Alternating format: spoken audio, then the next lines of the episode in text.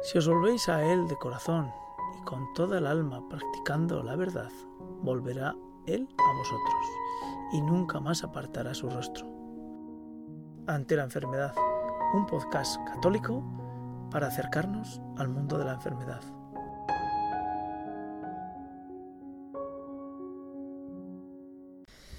Hola amigos que seguís este serial de ante la enfermedad. Hoy estamos de nuevo con Raúl, Raúl Gavín, que ya sabéis que tiene un serial completo escrito dentro de Iglesia en Aragón, donde nos va presentando cómo los diferentes personajes de la Biblia que son vividos y en los que se manifiesta toda la fuerza y el poder de Dios, pues nos van descubriendo cómo eh, la vida se entrecruza con nosotros y a veces se entrecruza en forma de enfermedad. Y cómo ese, ese encuentro con la enfermedad nos puede ayudar y a encontrar el camino hacia Dios y a vivir en Dios. Hola Raúl, ¿qué tal estamos? Hola Eliseo, ¿qué tal? Pues muy bien, estoy bien, estoy Pues bien. Aquí estamos eh, a- para que nos des un poquito de luz en este tema de cómo caminar con la enfermedad y caminar de cara a Dios. Y vamos a empezar eh, como hacemos en los episodios rezando un Padre Nuestro para que nos ilumine y nos dé orientación en este episodio ante, ante la enfermedad. Padre nuestro que estás, en el cielo, santificado, sea tu nombre. Venga a nosotros tu reino, hágase tu voluntad, así en la tierra como en el cielo. Danos hoy nuestro pan de cada día, perdona nuestras ofensas, como también, como también nosotros perdonamos a los que nos ofenden. No nos dejes caer en la tentación y líbranos del mal. Bueno, pues eh, hoy tenemos eh, un personaje bíblico que hemos escuchado y hemos leído en ocasiones y que sin embargo nos va a presentar hoy Raúl como es un personaje que nos orienta de forma definitiva ante la enfermedad. Porque en los personajes anteriores, como fue por ejemplo Abraham, pues, eh, y hablo en primera persona, eh, se desdibujaba un poquito el encuentro con Dios. Quizá porque Abraham vivió hace mucho tiempo, quizá porque es una figura realmente, como decía Raúl, que tiene muchas aristas y muchas eh, caras diferentes, con lo cual pues eh, el hecho de encontrarse en la enfermedad eh, pues es una, una de esas caras. Pero hoy, sin embargo, sí que Jacob pues nos ha, a los que estamos fuera de lo que ha escrito Raúl, pues nos ha dejado sorprendidos porque realmente Jacob sí que nos encuentra un camino ante nuestra enfermedad. ¿Nos lo puedes adelantar un poquito, Raúl? Eh, voy a intentarlo, voy a intentarlo. Eh, eh, sobre todo porque Jacob es un personaje que no es demasiado conocido para, para alguien que no está, pues que no se ha introducido en el Antiguo Testamento de Jacob. Sobre todo se conoce que bueno, Jacob fue el, uno de los nietos de Abraham. Abraham tuvo a Isaac. Isaac tuvo dos hijos, eh, Jacob y Esaú. Eh, conviene introducir un poco la historia de Jacob porque eh, conocer al personaje es interesante, porque este Jacob, que uno piensa Jacob, el patriarca, descendiente de Abraham, Jacob, que después se llamará Israel, y las doce tribus de Israel, Jacob parece un, pues un personaje sin tacha. Y como, suele ocurrir, como suele ocurrir, como pasará también con David y como tantos otros, o como con el propio Pedro, San Pedro, pues ninguno era un dechado de virtudes, ¿no? Eh, sino más bien, más bien lo contrario. Y la historia de Jacob, o por lo menos lo que narra el libro del Génesis, eh, empieza ya eh, Jacob eh, haciendo trampas, haciendo chanchullos, haciendo chanchullos, que esto es algo muy típico del hombre, por otra parte, ¿no? Nuestra vida, nuestra vida nos la pasamos siempre eh, haciendo trampas, ¿no? Eh, haciendo nuestros apaños, ¿no? Algunos son trampas más, eh, visibles, otros las hacemos más invisibles, si quieres, o más moderadas, o aparentemente menos locas, o lo que sea, pero al final todos somos un poco Jacob, un poco en ese sentido de tramposos. Y esto lo digo porque lo más conocido de la historia de Jacob es que eh, sabéis que eh, cuando dice que la, Biblia dice que cuando los hermanos eh, estaban creciendo, Esaú era cazador y que un día vino hambriento, vino agotado y le pidió a su hermano Jacob, que su hermano Jacob se había quedado en casa con su madre y cocinando le pidió el plato de lentejas que estaba comiendo.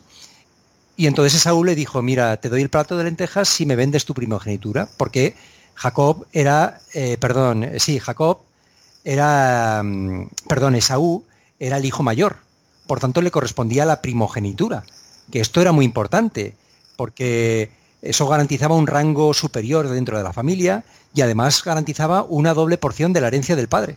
O sea, ser el primogénito para el pueblo de Israel es muy importante. Y Esaú, eh, puesto que estaba desesperado, eh, estaba ya, tengo un hambre que me muero, decía, eh, despreció su primogenitura y se la vendió a Jacob. De manera que Jacob se quedó con la primogenitura de Saúl. Cuando Isaac, su padre, eh, ya era viejo, ya era una persona a punto de morir, estaba ciego, perdió la vista, eh, envió a su hijo Esaú que le cazara algo para una última comida, antes de darle la bendición a Esaú, porque su padre no sabía que eh, Esaú había, vendido su primogenitura a Jacob. Entonces,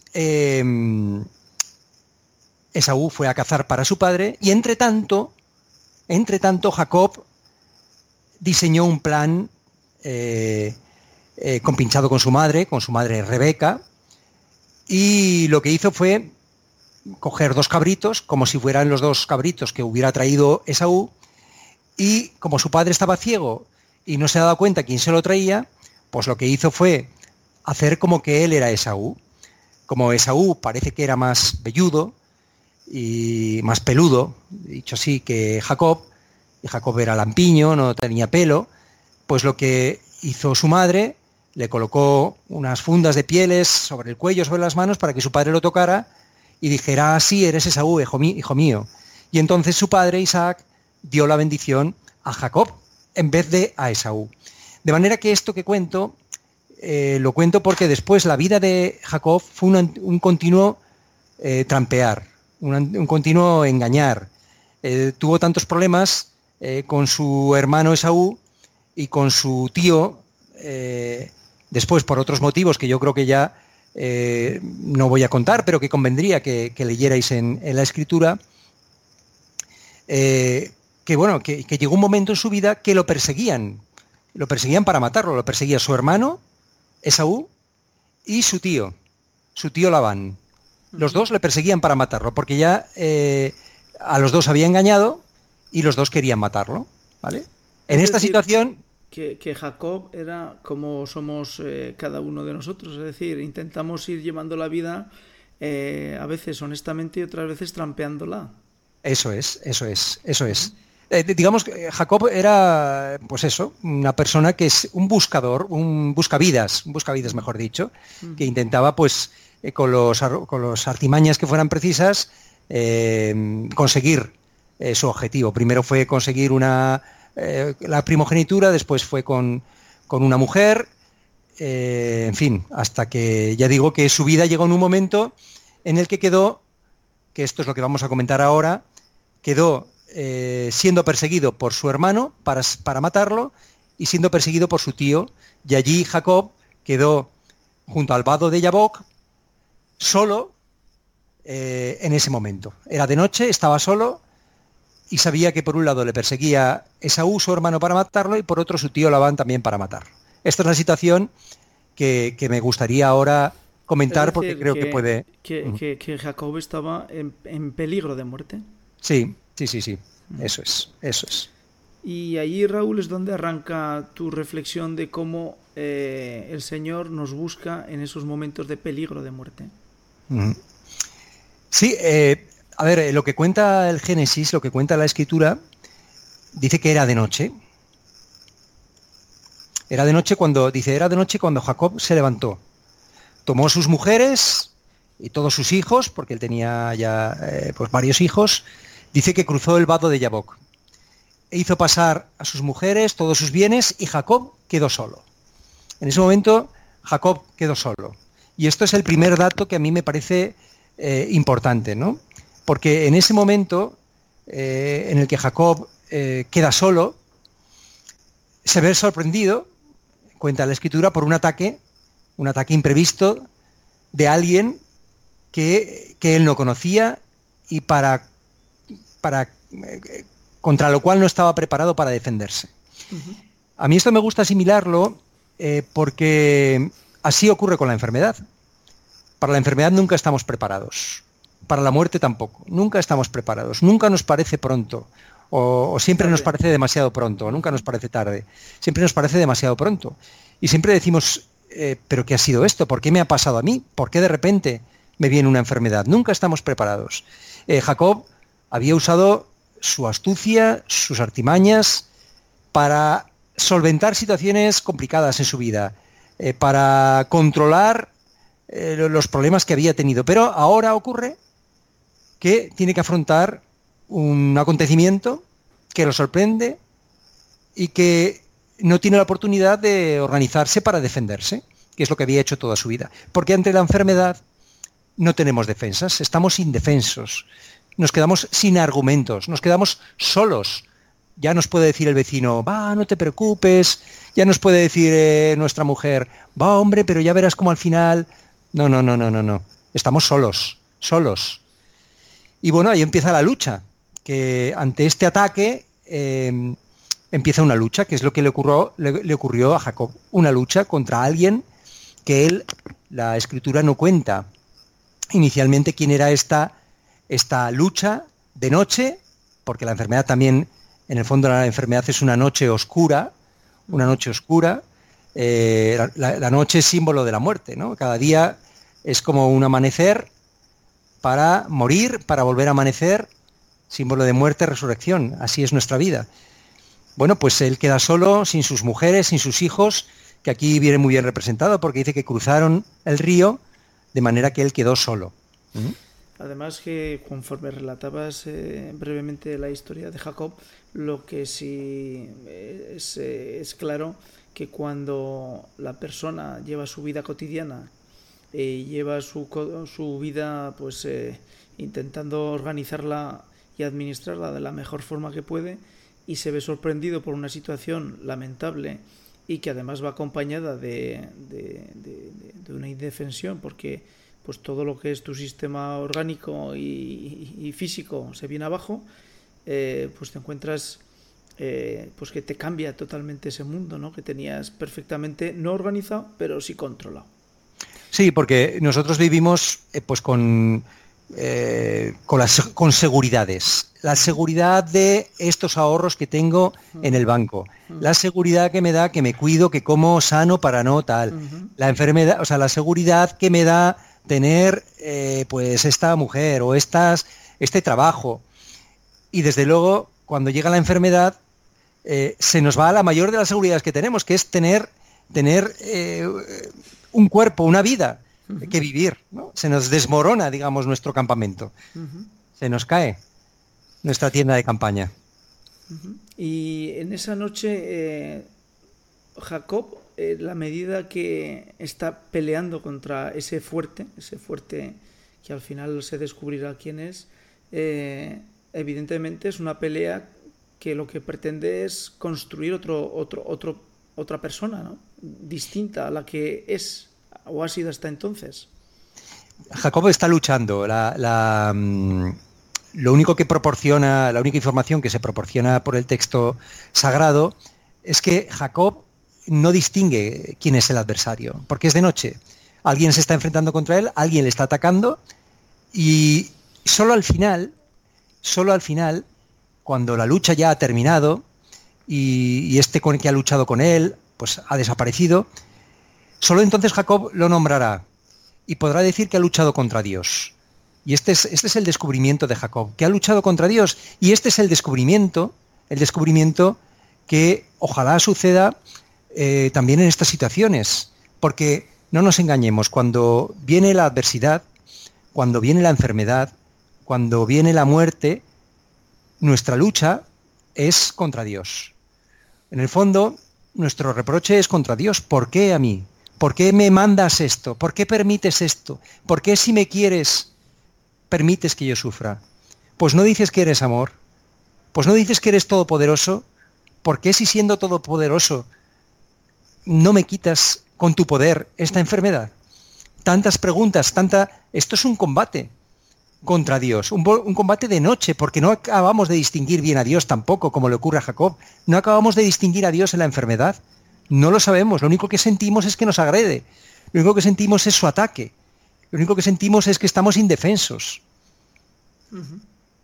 Y en esa medida de que Jacob está eh, peleando, ¿hay crecimiento o no dentro de, del personaje? Claro, claro, esto es, este, esta lucha es una lucha que marca. De hecho, Jacob quedará marcado para siempre. Dice que eh, este, este personaje misterioso le golpeó con fuerza en la cadera, de manera que el fémur de Jacob quedó dislocado y ya el resto de su vida siguió cojeando, o estuvo cojeando como señal, como recuerdo, como memorial de esa lucha que había tenido con Dios. Esa lucha que cambió su naturaleza, tanto externa como interna. Eh, de manera que Jacob, ya digo, era, eh, cojeó eh, en el resto de su vida, pero Jacob ya no fue el mismo. ya, dejó de ser el que era, este Jacob ladino, este Jacob tramposo, este Jacob mentiroso cambió. Y... Sí, sí, sigue, sigue. Bueno, no, lo que, lo que iba sí, sí, lo que iba a decir es que esto en la escritura es muy habitual. Cuando Cristo, cuando Dios sale al encuentro del hombre, lo cambia, cambia su naturaleza y a veces hasta cambia el nombre, como ocurrió con, con Saulo de Tarso, que ya no se llamó Saulo, se llamó Pablo, como ocurrió con, con Simón, Simón hijo de Jonás, que ya no se llamó Simón, dice te llamarás Cefas, que significa piedra, le cambió el nombre, le llamó Pedro, pues Jacob ya no se llamará Jacob, le dijo, tú ya no te llamarás Jacob, sino que te llamarás Israel. ¿Por qué te llamarás Israel? Porque Israel significa fuerte con Dios, eh, porque él ha descubierto, ha conocido su debilidad, sabe que no puede luchar contra Dios, pero que apoyándose en Dios, vencerá. Sabe que eh, su enemigo eh, no va a poder con su enemigo, sino que debe aliarse, aliarse con su enemigo de manera que ya no es su enemigo, sino que se convierte en su amigo. Y este es el proceso, el proceso ante la enfermedad. Eh, no puedes luchar, tendrás que entrar en el misterio. A mí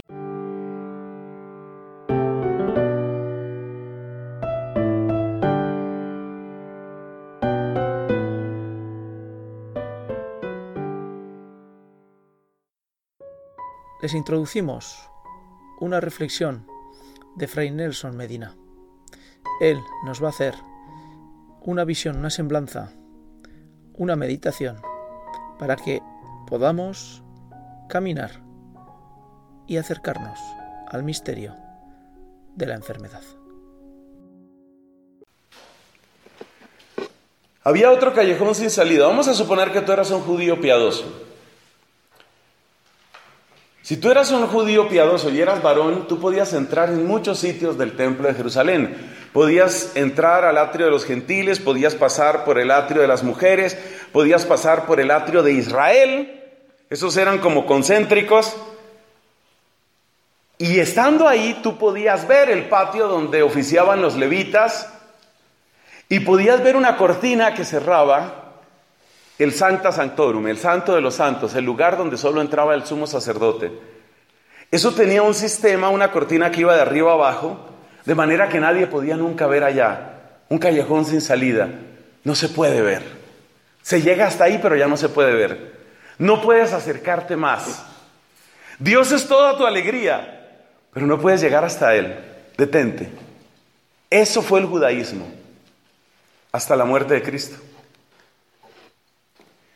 Muere Jesús en la cruz. Y ahí viene otro callejón sin salida. Los sepulcros no tenían dos puertas, ¿no? Una sola, se mete el cadáver y se mueve una piedra voluminosa que sella la entrada. Ese es otro callejón sin salida. Pero del sepulcro sale Jesucristo. Del sepulcro ha resucitado. Y al morir, el regalo que Cristo le hizo al judaísmo, y esto no me lo entenderán algunos judíos, pero quizás, quizás, un judío que oiga esto puede recibir una luz del Espíritu. El regalo que le hizo Cristo a su raza judía fue rasgar ese templo. Rasgar esa cortina, quiero decir. Ese fue el regalo. Ahora puedes. Ahora puedes entrar. Ahora lo puedes ver. Ahora tenemos, dice la carta a los hebreos, tenemos abierto el acceso al santuario. Y las piedras aquellas, pues esas eran las piedras del altar. ¿Qué hizo Cristo? Cristo nos dio otro altar, que según lo mires es el altar de la cruz, o según lo mires es el altar de su corazón, porque él mismo fue sacerdote, víctima y altar. Lo que hizo Cristo fue darnos el nuevo altar, darnos el nuevo templo y sacarnos del antiguo sepulcro. Y a mí esas imágenes me dicen tanto, porque sabes una cosa, cada vez que tú y yo decimos, Padre nuestro, estamos traspasando la cortina. Decir el Padre nuestro es cruzar la cortina que ningún judío podía cruzar, sino solo el sumo sacerdote y solo una vez al año. Poder decir, Padre, Padre nuestro, es cruzar la cortina. Poder decir, Padre nuestro, es saber que esas piedras finalmente son solamente el pedestal para la cruz que me salva. Las piedras son el pedestal para levantar la cruz que me salva. Y decir Padre nuestro es unirse al gozo de la Pascua, salir del sepulcro y entender que se ha cumplido lo que dijo Isaías y repite el Apocalipsis. Ahora hago nuevas todas las cosas. Si tú pudieras sentir en tu corazón esas palabras, ahora hago nuevas todas las cosas. Eso es encontrarse con Jesús. Esa es la verdadera sanación. Esa es la centella del alma. Eso es encontrar el motivo, el único motivo, para estar en la celda interior. Porque no estamos en la celda interior como prisioneros. Estamos como amados. Estamos como redimidos. Porque hemos encontrado un espacio de libertad. Vamos a terminar esta reflexión de la única manera que creo que se puede terminar, orando. Vamos a pedir al Señor. Vamos a pedir al Señor por los morrales, ¿no? ¿Llevas mucho tiempo cargando ese morral? Vamos a pedir por los morrales. Pero vamos a darle gracias a Dios también por la foto de la abuelita. Para aquella mujer, la foto de la abuelita es el recordatorio de que no todo es puerco en esta tierra. Dios siempre nos da a alguien. Dios siempre nos regala a alguien. Una voz, una palabra que viene finalmente de parte de Él. Y lo mismo que aquella mujer de Cúcuta, yo quiero que hoy tú abraces en tu pecho al crucificado. Y que tú le digas, este es el abrazo de pureza que yo necesito. Este es el abrazo que me limpia. Esta es la mirada que me limpia. Esta es la boca que me limpia. Este es el corazón que me limpia. Estas son las manos que me limpian. Benditas manos de Jesús que toman la arcilla, tu arcilla, mi hermano y la mía benditas, benditas manos de Jesús, que toman mi arcilla, mi arcilla sucia tal vez, mi arcilla rota tal vez. Benditas manos que toman mi arcilla y me dicen, ahora hago el universo nuevo.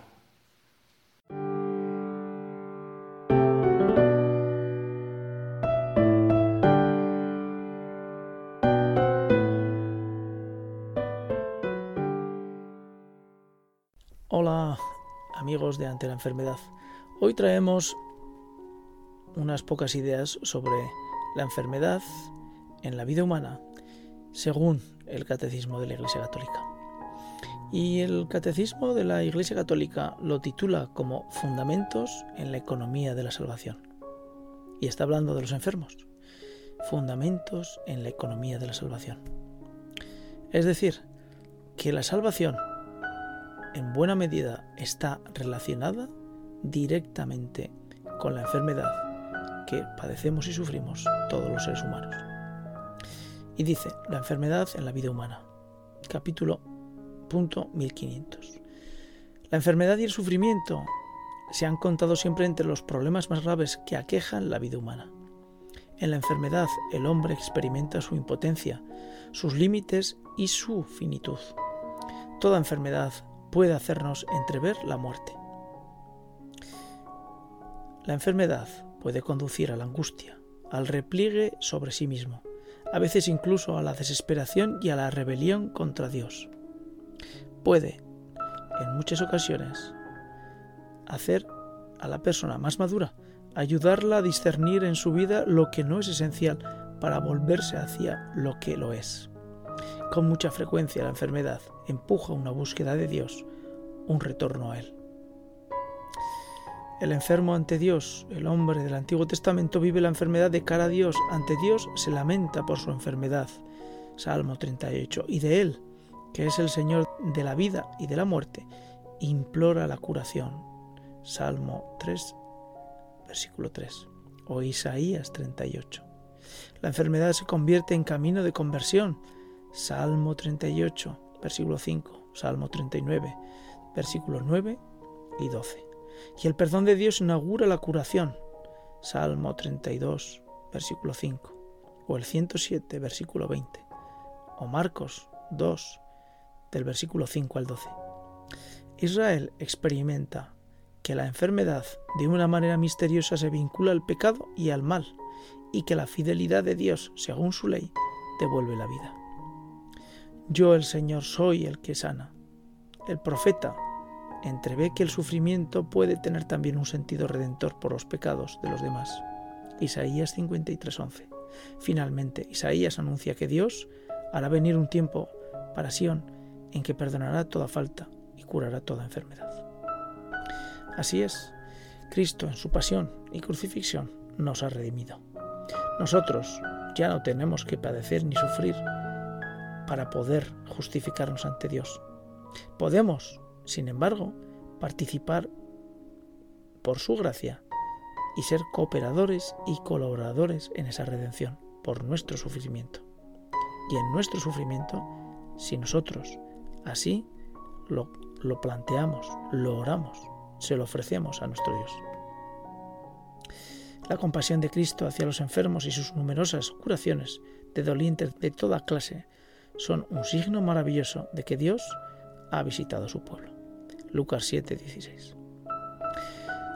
Esperemos que seamos nosotros suficientemente capaces, por la gloria y la gracia de Dios nuestro Señor, de encontrar en la enfermedad ese camino que nos lleve a esa madurez citada, para poder encontrar que Cristo viva en nosotros para que nosotros vivamos en Él. Si os volvéis a Él de corazón y con toda el alma practicando la verdad, volverá Él a vosotros y nunca más apartará su rostro. Considerad, pues, lo que ha hecho por vosotros y a pleno pulmón dadle gracias.